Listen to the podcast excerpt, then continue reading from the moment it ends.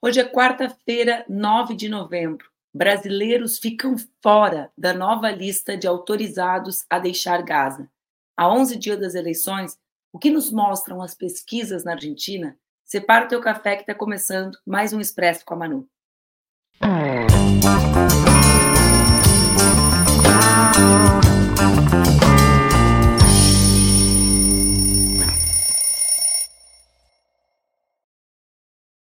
Bom dia, bom dia, bom dia. Está no ar mais um Expresso com a Manu, meu programa que acontece entre segundas e sextas-feiras aqui nas redes do Opera Mundi, com transmissão simultânea nas redes Ninja. O Expresso mudou de horário essa semana, então pega o teu cafezinho, que eu sei que vários de vocês já me falaram que pegaram. Peguem o cafezinho e venham comigo às 8 horas da manhã, deem essa atualizada no horário de vocês, todos os dias acompanhar as notícias. Hoje o Expresso entrou no ar cinco minutos depois. Por quê? Porque justamente o tema central do nosso programa mudou quando a gente estava entrando. Ontem à noite, nós sabíamos das especulações de diversas autoridades, inclusive do líder do governo no Congresso Nacional, de que os brasileiros deixariam Gaza nessa quarta-feira. Mas hoje pela manhã saiu a notícia de que essas pessoas, essas brasileiras e brasileiros que estão ainda na região de Gaza, estão fora da sexta lista de pessoas autorizadas a deixar a região. Como vocês podem ver, esse grupo de pessoas que uh, a foto mostra e que o jornal Folha de São Paulo trouxe agora a notícia uh, de que, apesar de todas as especulações e de todo o esforço do governo brasileiro, de, uh, de fazer, né, o Brasil é um dos países pioneiros na organização da volta né, da, da, das pessoas que estavam na região, apesar de todos os esforços, a sexta lista não consta o nome dessas pessoas. Bom, a sexta leva de permissões, segundo o embaixador brasileiro na Cisjordânia, Alessandro Candeias, foram favorecidos a Ucrânia, 228 pessoas, as Filipinas, 107 pessoas, os Estados Unidos, 100 pessoas, Alemanha, Romênia e Canadá. Segundo o líder do governo no Senado, senador Jacques Wagner, o grupo de 34 pessoas brasileiras que está retido na faixa de Gaza deveria deixar o território palestino ainda hoje.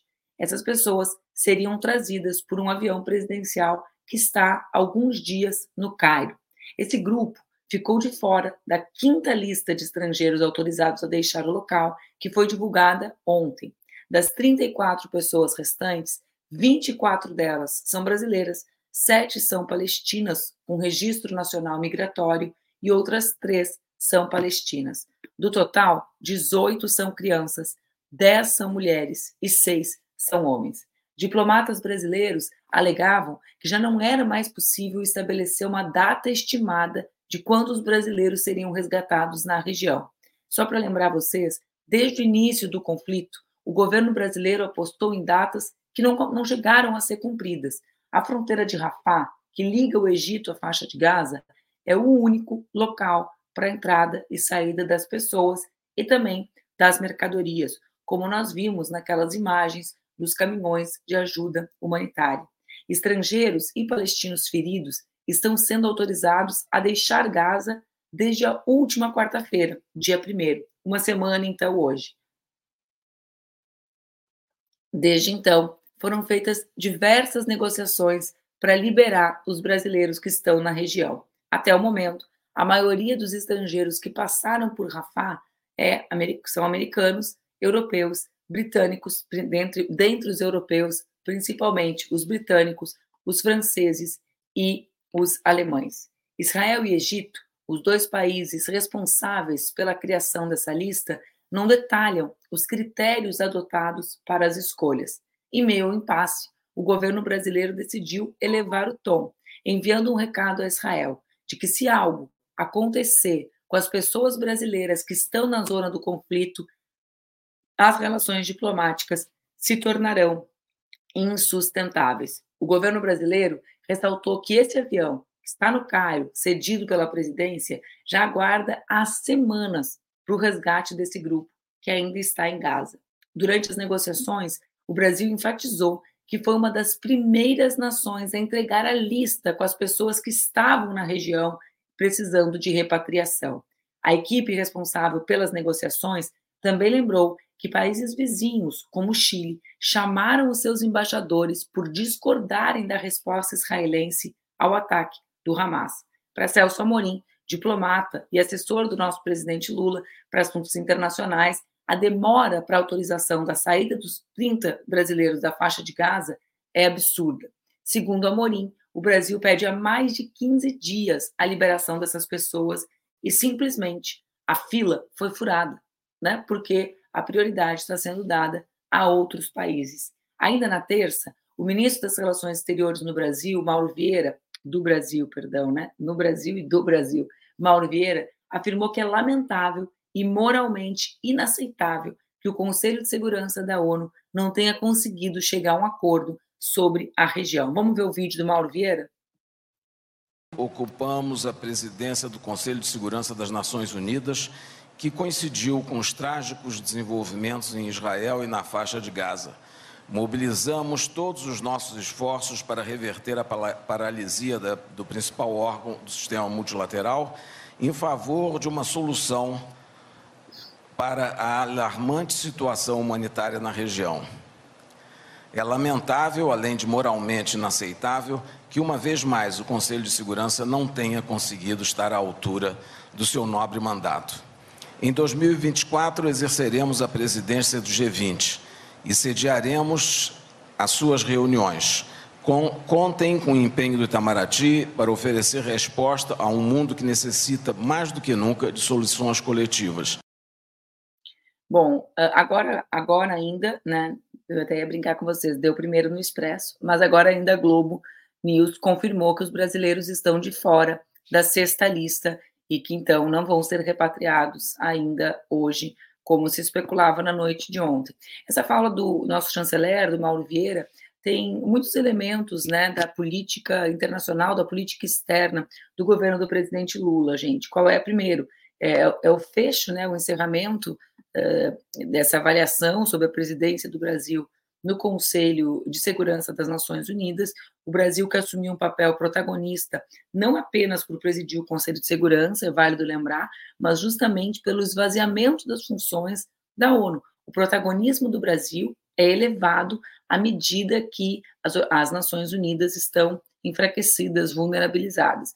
Quando o Brasil sobe o tom com relação a Israel, uh, de um lado, né, por, embora as autoridades brasileiras segurem na avaliação de que isso soa como uma retaliação em função das posições do Brasil, é inevitável pensar que essa demora para libertar os brasileiros é uma retaliação à busca que o Brasil faz desesperado para saídas que consigam efetivar o cessar-fogo imediato naquela região. Né?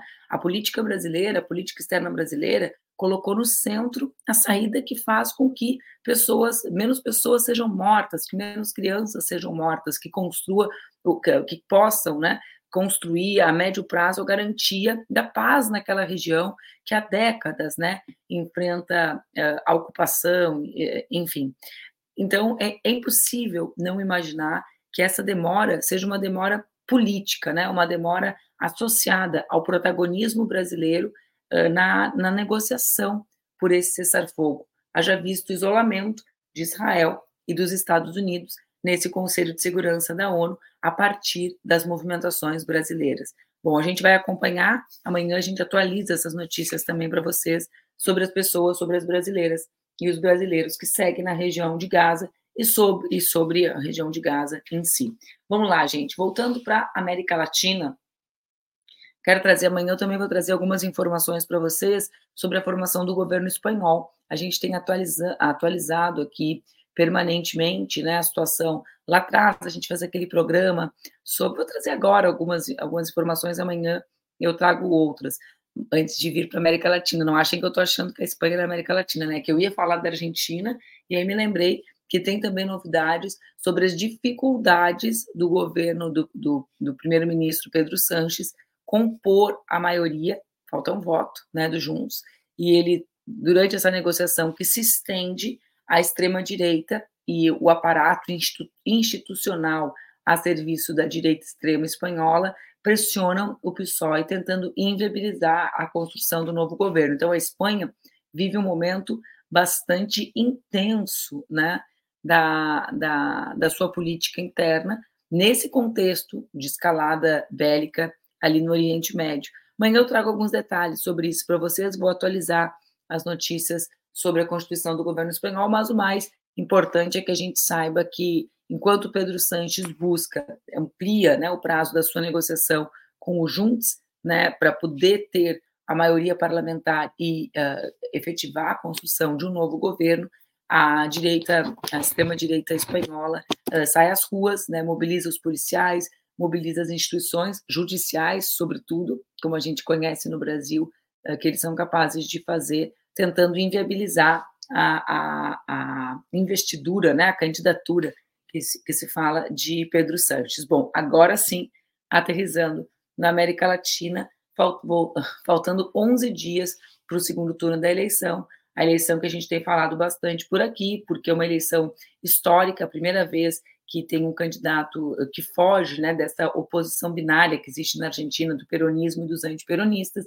Javier Milei, um uh, desses esses, uh, candidatos da extrema-direita que apareceram, que figuram aí no cenário político mundial. Bom, as últimas pesquisas nos mostram que se hoje, né, dia 7 Olha que eu estou errando os dias, hoje é dia 8, né, galera? Tudo bem. Se hoje, dia 8, a eleição fosse realizada, Sérgio Massa venceria Milley por três pontos. Isso é o que aponta o diagnóstico da consultoria Analogias, que difere de outras pesquisas que, em sua maioria, registram vantagem para o candidato da extrema-direita.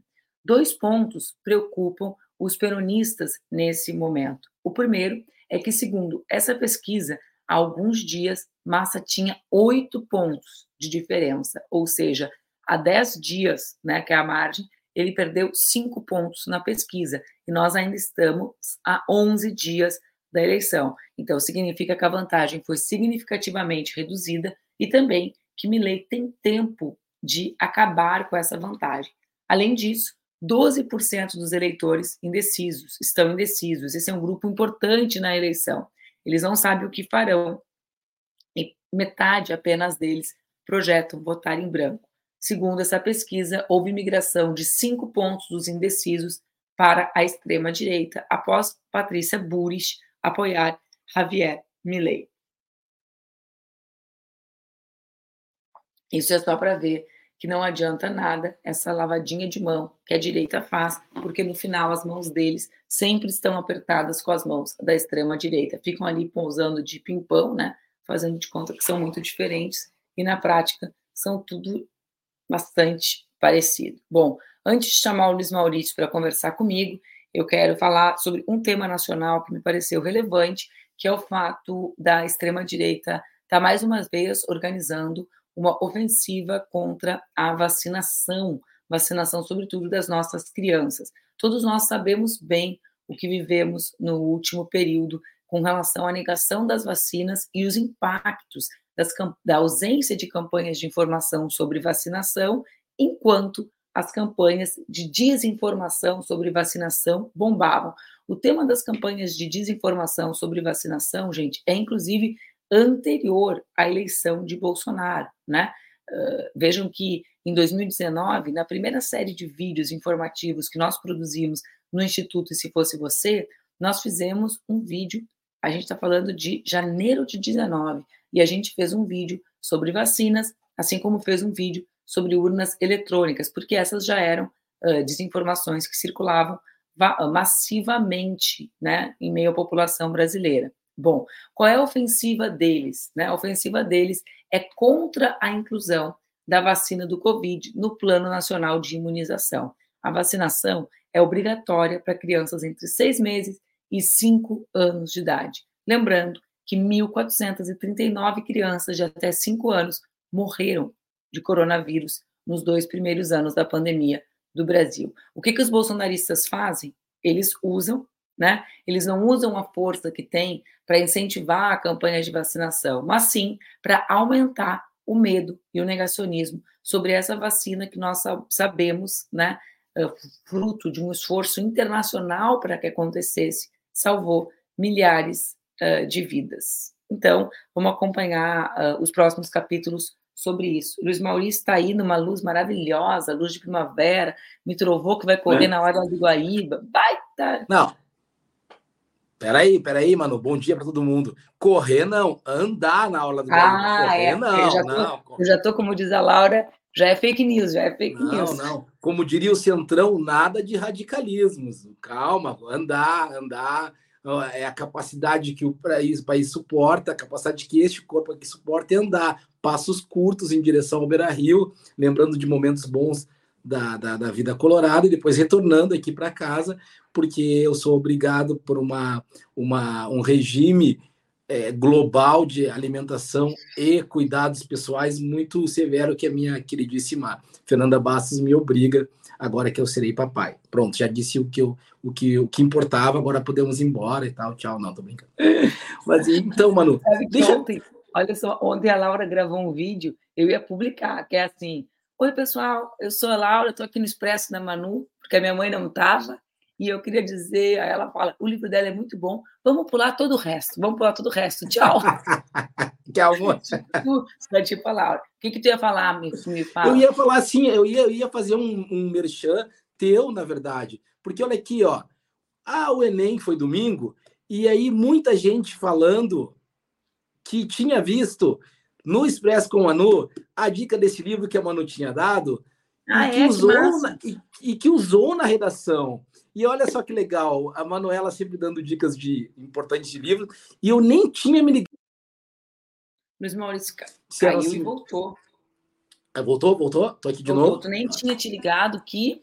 Que esse livro era tema da redação. Eu estou afastado da, da do, do, magistério para adolescentes e jovens, e aí os ex-alunos disseram: Nossa, Sorla, só caiu aquele, aquele tema e eu pude usar aquele livro. Eu disse: Mas que livro? Nem tinha lembrado. Então, olha, é, colhem na Manu que vocês passam de ano. Eu acho que o, o tema da invisibilidade é um tema forte, foi por acaso, foi, mas sempre que a gente fica lendo livros interessantes, a gente sempre consegue usar essas coisas no futuro. A literatura não serve como instrumento apenas, mas serve às vezes como instrumento. Então, claro, não é um livro de ficção, mas é muito interessante ver que a gente pode usar as coisas no futuro próximo. Você diz assim, ah, eu só vou ler tal livro porque se, eu vou fazer a prova amanhã. Às vezes a prova que você vai fazer é para a vida inteira, às vezes daqui a cinco anos, daqui a dez anos, daqui a três meses, ninguém sabe, tem que estar preparado. Então, ó, de novo aqui a sugestão. É muito bom, né, Maurício? Oi? É muito bom esse livro, né? É excelente, e uma redação absurdamente inteligente, assim, é. Tem umas analogias que a gente não imagina que a autora está fazendo, vai nos conduzindo por caminhos com exemplos, tu diz assim, onde é que isso vai chegar? E de repente dá aquela aquela aquela coisa. Então, é, fica... é, ela é incrível. Quem não quem não leu, uh, leia, né, para entender o impacto do que, que é a, a questão de gênero na, na produção científica, né? Na, na, produção científica. Eu estava pensando, né, Maurício, todos os dias a gente acaba olhando assim, a gente aqui programa de todo dia, todo dia tem que fazer pauta, né? Então, tu vem só nas quartas, mas eu tô aqui tocando esse boom todo santo dia. E aí eu, a gente, a gente vai olhando assim, e por mais que a gente passeie né, no sentido de circule pelos diferentes países, como é um pouco a proposta do programa e do, do ópera, a gente acaba sempre caindo na, operação, na, na, na, no fortalecimento das saídas antidemocráticas e violentas que o mundo vive. Né? Então, a gente tem agora toda a situação uh, da região de Gaza, a gente tem uh, a perspectiva de uma eleição duríssima na Argentina, né? uma, uma, eleição impensável, porque a gente não está falando da direita tradicional, a gente está falando de uma força política nova que pode derrotar o peronismo, uma força de extrema direita. Se, alguém, a gente estava entrando no ar, né? E a Laila dizia assim, a Laila é nossa produtora, mas ele não está surtando. Eu falei, Laila, ele sempre escutou vozes, vozes do cachorro, né? O que para mim me surpreende mais do que ouvir vozes, porque ele consegue traduzir o que o cachorro diz né? Então, isso para mim é mais interessante do que o fato da voz em si. Mas, uh, e a gente agora, e agora eu estava antes de entrar no ar, lendo a situação da Espanha, o Pedro Sánchez com dificuldades elevadíssimas de compor o governo com uma ofensiva da extrema-direita na rua, greve de polícia, né? Uh, greve, manifestação das polícias, uh, enfim, tentando inviabilizar a construção de um governo para que tenha novas eleições, porque né, não, não tem prazo para fazer o governo, mas tem que ter governo, né? tem que chegar numa maioria de alguma maneira. Então eu fico olhando e pensando que mundo é esse, né? E me lembrei da fala do nosso do Mauro Vieira, que eu achei muito corajosa quando ele diz que, que o Conselho de Segurança mais uma vez não conseguiu cumprir o seu papel. Quando o Conselho de Segurança não consegue cumprir o seu papel, é não tem ninguém, ninguém para mediar, né? Quem é que está mediando a bagaça? É tipo casa com um monte de irmão brigando, sem pai e mãe para mediar, né? É, é, e aí os brasileiros lá, né? Então eu fico pensando, é um mundo com muita pouca perspectiva, né, Maurício? Exatamente. É, o barulho que vocês estão ouvindo é o pessoal do caminhão do Não lixo aqui. Não dá para ouvir, então? Que melhor ainda. Eles vieram me levar, me jogar na lata do lixo da história. Não, tô brincando. Eu gosto de fazer essa piada, mas essa piada não é boa. É, voltando à questão importante, eu acho muito fundamental que a gente retome. Agora aí, ó, pelo menos alguém riu, pelo menos a chefe. Caiu a ficha, não é que eu demorei para entender. Assim, eu acho importante que a gente retome o papel. A gente retome, é ótimo, né? A ONU simplesmente não consegue realizar o seu trabalho porque aquilo que mantém a ONU de pé, que são os agentes fortes da ONU, não permitem que a ONU faça o seu trabalho, que é frear a ação excessiva de seus agentes fortes. Então a gente tem um grande problema. O Brasil está indo muito bem, eu repito, o Brasil está indo muito bem. Eu realmente acho que, que a gente não está na, nem na quinta nem na sexta lista, a gente está cada vez mais sendo jogado. É uma retaliação do governo israelense. E aqui, vamos frisar bem direitinho: separar o governo israelense dos israelenses. Da mesma maneira como eu tento separar sempre o, a, a nossa versão a, a certas medidas do Hamas dos palestinos há vítimas dos dois lados, e uma coisa é ir contra o governo israelense, a direção do Hamas, outra é ir contra os israelenses ou os palestinos. São coisas bem diferentes e eu acho que nesse caso da ONU, a gente tem uma grande tradição, a diplomacia brasileira é muito boa, é muito competente e tem tradição de mediar conflitos. Só que é muito difícil mediar um conflito onde todas as forças do conflito estão determinadas a continuar conflitando tanto estão que essa história se arrasta há bastante tempo. A gente tinha é, que ter tido uma resolução. Oi. Não, é que eu ia te dizer, uh, e, e na, na, prática, aquilo que o Lula disse tem muito sentido. Quer dizer, o direito de veto faz com que seja sustentável, porque então os Estados Unidos, com seus interesses econômicos, né, jogam do lado de Israel, né, vendendo arma como nunca, e aí, objetivamente, o mundo e os povos, né? Porque o, que, o massacre que a gente vê das crianças palestinas, né, que faz com que a gente perca o sono, se sentindo impotente diante dos senhores da guerra, né? É isso, porque toda a luta dos povos do mundo, os povos do mundo estão de pé, né, Maurício? A gente olha as manifestações no final de semana, ruas tomadas, quer dizer, não se pode dizer que os povos do mundo não estão se levantando. Não se pode dizer isso, né? Não dá para dizer assim diante da inércia da população. Não, não, não, né? Só que, objetivamente, é uma, é uma situação em que o formato da ONU é superado. É, que aconteceu na, na, na, está acontecendo ainda na guerra da Rússia com a Ucrânia. A gente tem um impasse, a guerra continua dois, três anos, vai se estendendo as guerras e a gente já normaliza, já tira do noticiário, porque a gente vê que não vai se resolver, mas teria que se resolver com a ONU. A ONU existe para evitar que os conflitos locais virem conflitos é, de proporções continentais. É, a ONU, ONU foi criada nesse espírito pós-guerra aí, ó, vamos evitar, evitar a terceira guerra mundial, mas também a ONU existe para impor o cessar-fogo, porque o cessar-fogo é sempre a primeira medida para que a gente comece a falar em paz e a gente não consegue mais impor cessar-fogo em nenhum conflito. Os países que invadem é, outros países que desejam, os grupos que desejam tacar o terror por aí, conseguem fazer isso e decidem a hora e a intensidade das respostas. O que Israel está fazendo com a, caixa, com a faixa de Gaza é absolutamente desproporcional ao que deveria ser feito em relação ao direito de defesa. Isso, isso é indiscutível mas ninguém consegue chegar e parar o governo israelense no que ele tem feito de errado. Semana passada eu vi de um, de um, de um comentarista dizendo que é lícito que Israel, que o governo israelense persiga ambulâncias desde que naquelas ambulâncias tenha membros do Hamas. Ah, ah, isso é. é. uma coisa descabida, isso é uma coisa... Jorge Pontual da Globo. É, né? eu não, não, não, citei nomes, mas não, é uma cito, coisa descabida. Eu, eu cito o mínimo que essa gente tem, tem que ser denunciada. É, isso e, é uma coisa descobrida. sabe que, evidentemente, né, óbvio, que um conjunto de pessoas que defendem que, o, que o que Israel está fazendo é defesa, né? Até ontem eu contei que tem um meme que circula aqui nos Estados Unidos que é qual é o maior caso de rebranding, de reposicionamento de marca, né? Que vocês conhecem. Aí era assim, uh, chamar de direito de defesa genocídio, né?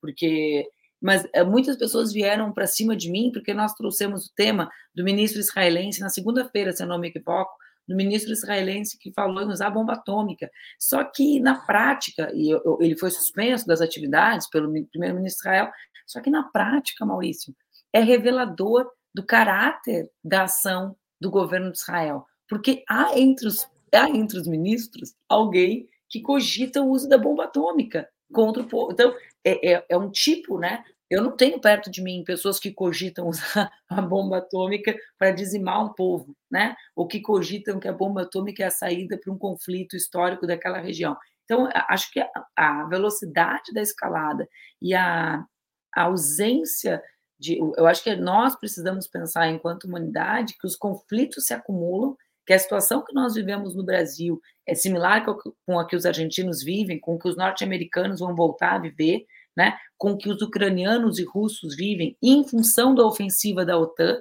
porque a guerra da Ucrânia já é fruto da ofensiva norte-americana na região também, né? Por causa das mudanças. Já, olha, olha, então, tudo isso está acontecendo diante de um mundo que não encontra soluções, o que faz com que a gente coloque assim num futuro, né? Que, o que, que eu acho que é essa sensação que todo mundo tem, mesmo sem organizar o pensamento, sabe, Maurício? É que futuro pode nos esperar diante de um mundo que não consegue resolver nenhum problema? E um mundo em que nós da esquerda estamos buscando respostas que sejam confortáveis para nós. A gente tem que aprender a aceitar respostas desconfortáveis na mediação política. Isso é muito importante. A gente tem que reaprender a fazer política fazer política tem duas tem duas dois sentimentos quando a gente vai fazer política. O primeiro é o do impulso, a gente tem que fazer porque a gente acredita nas coisas.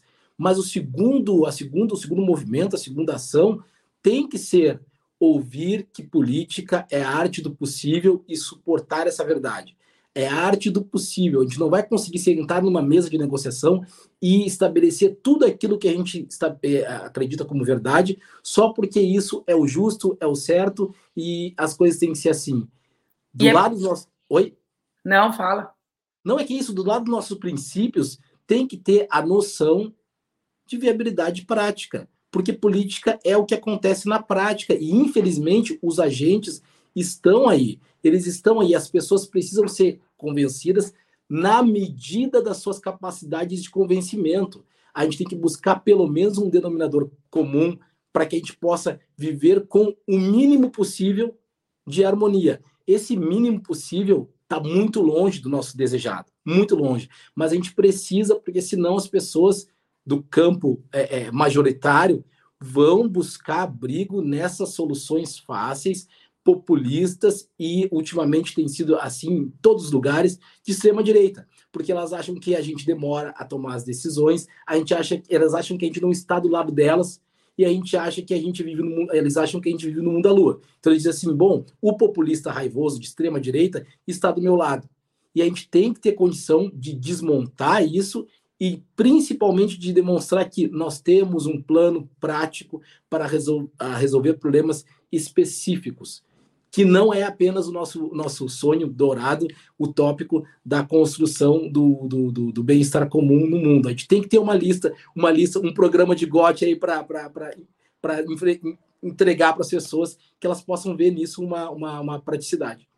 Sabe o que eu ia dizer, Maurício? que enquanto eu te falo, por isso que é tão grave, quando tu fala em mediação, por isso que é tão grave essa demora da libertação dos brasileiros que estão na região de Gaza pelo governo de Israel e por isso que soa também como retaliação. Por quê? Porque muita gente, né, quer que o Brasil uh, rompa relações com Israel, né, ou que siga o exemplo de, do Chile, que siga o exemplo da Colômbia, que são países que chamaram seus embaixadores. E, e de fato, o Brasil já eleva o tom, né, bastante acima em função da, da, digamos assim, da evidente retaliação de Israel. Ocorre, -se, ocorre que o papel do Brasil na mediação impõe que, com, que pontes persistam com Israel, porque senão o protagonismo do Brasil em imediato se esvai. Então, na prática, uh, uh, e talvez aqui esteja o centro, a centralidade da razão pela qual os brasileiros não são libertados. Né? Por quê? Porque se o Brasil eleva o tom, perde, entre aspas, a capacidade de tentar construir diálogo com quem evidentemente não quer dialogar. Israel e Estados Unidos né, bloquearam todos os esforços mundiais para que existisse uma, uma saída. Mas se se formaliza essa ruptura da possibilidade do diálogo, também o Brasil perde a capacidade de ser um interlocutor, de ocupar um espaço que o Conselho de Segurança ou que a ONU né, não cumpre mais. A gente não ouviu uma vez no noticiário, Maurício, o secretário-geral das Nações Unidas ser a figura relevante. É uma loucura, né? É uma é. loucura.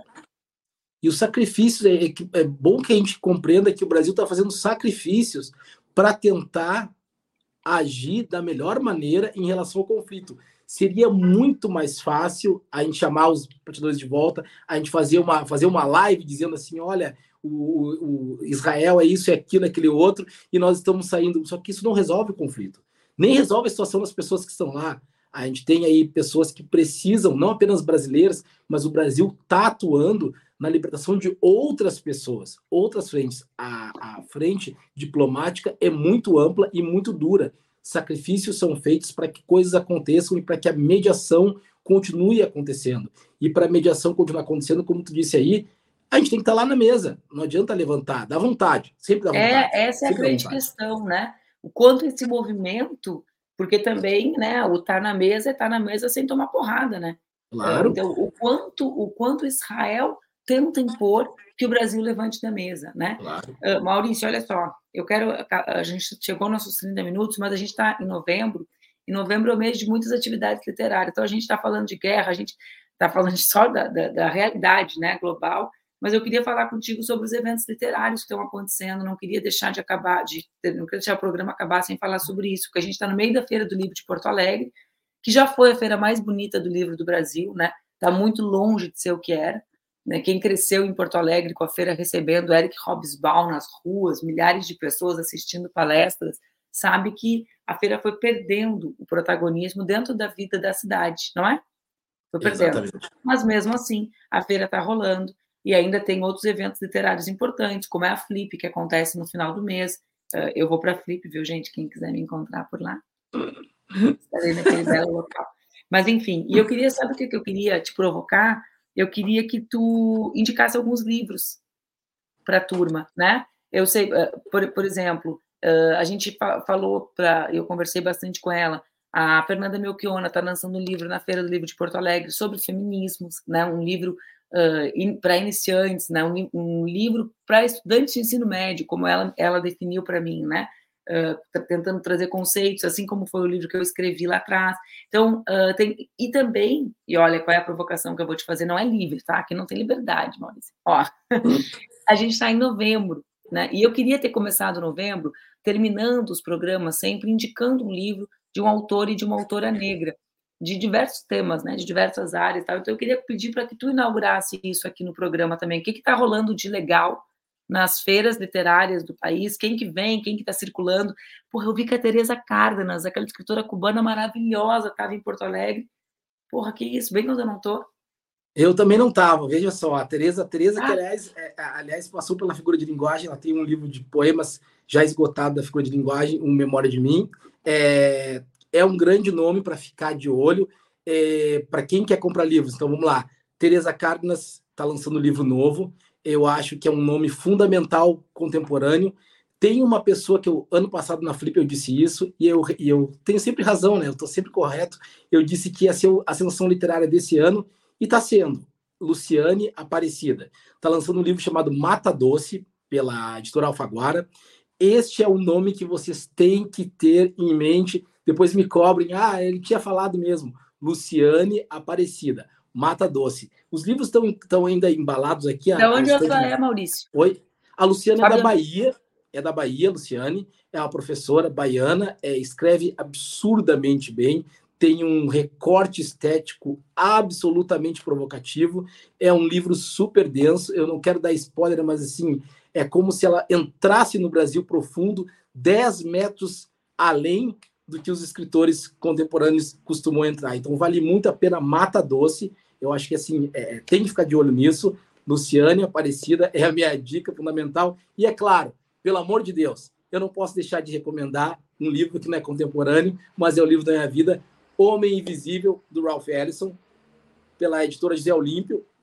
É, essa edição é edição de 2020, uma edição linda e maravilhosa, que tem a orelha um texto deste que você fala, é uma coisa maravilhosa. Então, assim, tem uma orelha maravilhosamente escrita por mim, e eu faço propaganda desse livro, porque esse livro é um livro... Uma orelha maravilhosamente Maravilhosa. É, não, uma coisa assim... é minha meta na vida, é elogiar um texto meu desse jeito. Não, assim, e, e, e assim é, é, conciso e diz tudo que precisa ser dito sobre o livro, aquela orelha, é uma, uma pérola.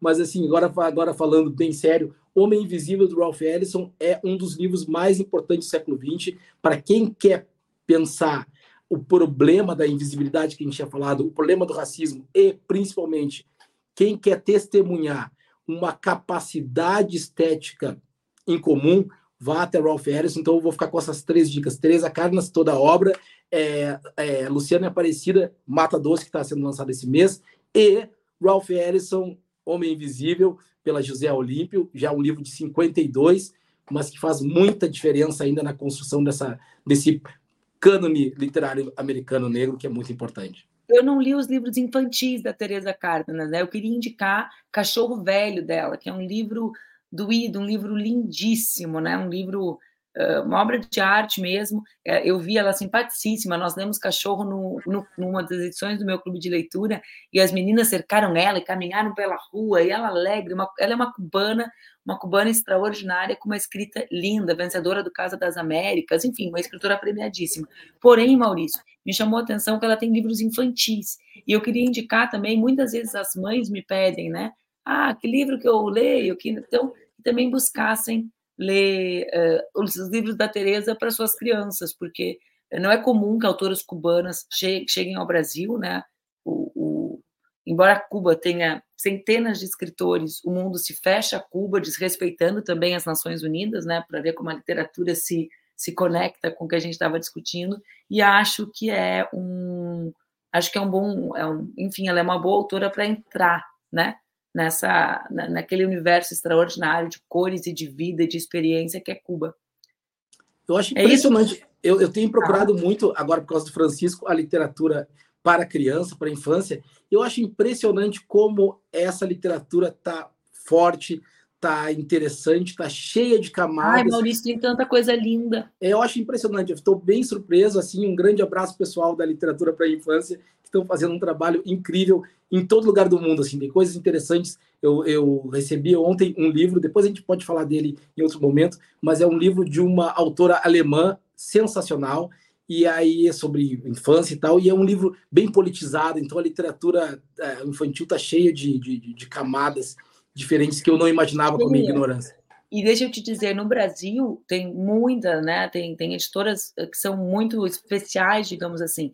E tem a, a Boitatá, a, a, aqui a Joyce falou a mesma coisa, a Boitatá, que é a editora infantil da Boitempo, tem livros lindíssimos, livros assim, de, de, pegar e chorar. Eu choro nos livros que eu, que eu leio para Laura, porque são livros assim. Tem o Monstro Rosa, que é um livro, uma série de livros que são maravilhosos, assim. Então, a Boitatá, quem quer, quem quer procurar e não sabe por onde começar, comece pela editora, né? O, o, o, Ivana, depois tu me manda de presente uns por esse jabazão aqui, hein? Tô brincando. Mas olha só, é, é, piada, viu, gente? Porque a Boitempo e a Boitatá tem produções que merecem todo comercial gratuitamente. Mas olha só, Maurício, a Boitatá e a outra editora, tem aquela editora uh, elegantérrima de, de cartoon, eu não sei como é que chama tecnicamente uh, HQ, em, aquele já que tem, que é a Veneto, sabe? Ah, é, é, é, maravilhosa, né? Então tem, tem todos os livros, tem Gramsci, tem Marx, tudo que existe em quadrinhos no mundo, a Veneto lança no Brasil. E eles têm uma editora infantil, Maurício, de um padrão extraordinário, assim, né? Eles têm livros, eles têm, eles, eles lançaram um livro que eu acho que chama Ratolândia, que é sobre eleição, né, dos ratos que elegem gatos, né, e que elegem os gatos brancos, tocam para os pretos, depois elegem os misturados, mas o problema é que eles sempre elegem gatos, né? E eles eu estava olhando aqui desesperado, procurando os livros aqui nessa bagunça aqui, que tem algumas coisas aqui muito bons, muito bons mesmo. É, só para dizer uma coisa que eu esqueci, o primeiro livro que eu comprei para o Francisco é justamente da, da Boitempo, é o Capital para criancinhas. E aí, assim, não, não que eu queira doutrinar o Francisco, eu só quero que ele tenha uma, uma, uma, uma possibilidade de vida ampla. Então, assim, é muito bom, eu acho muito bacana esse exercício de escolher livros para as nossas crianças que acaba revelando o que, que a gente quer manter no mundo. Eu acho muito, muito, muito saudável para os adultos. Era para ser livro de adulto, né? Mas aí já, já pegou. Sem esquecer que o Emicida fez dois livros interessantíssimos. Né? A escuridão, ótimo, ótimo. Exatamente, o Emicida e terminando o Basquiat, que tem um livro, Eu Não Tenho Medo do Escuro, que é o meu livro preferido de todos os tempos infantil. Tu conhece esse? Mas é, mas aí, aí, tá, aí tá jogando baixo. Aí, aí, claro que tô, né? Óbvio. Aí é um deus, aí é um deus, é um deus. Ô Maurício, tu não vai escolher todos os livros do Francisco, porque eu estou chegando e eu quero ter tempo de ter, dar presente para ele. Ele e os pais dele agradecem muito. Um beijo bem grande. Obrigado, gente. Valeu. Até mais, mano. O estava de bom humor hoje. O pessoal notou bom humor, se autoelogiando. É isso, pessoal. Está chegando no fim mais um Expresso com a Manu, com essa notícia, que foi a primeira notícia do dia, que os brasileiros, infelizmente, ainda não constam nas novas listas das pessoas autorizadas a deixar a região de Gaza. A gente vai acompanhar amanhã. A gente traz mais informações para vocês aqui. Um beijo, uma boa quarta-feira. Até amanhã. Hum.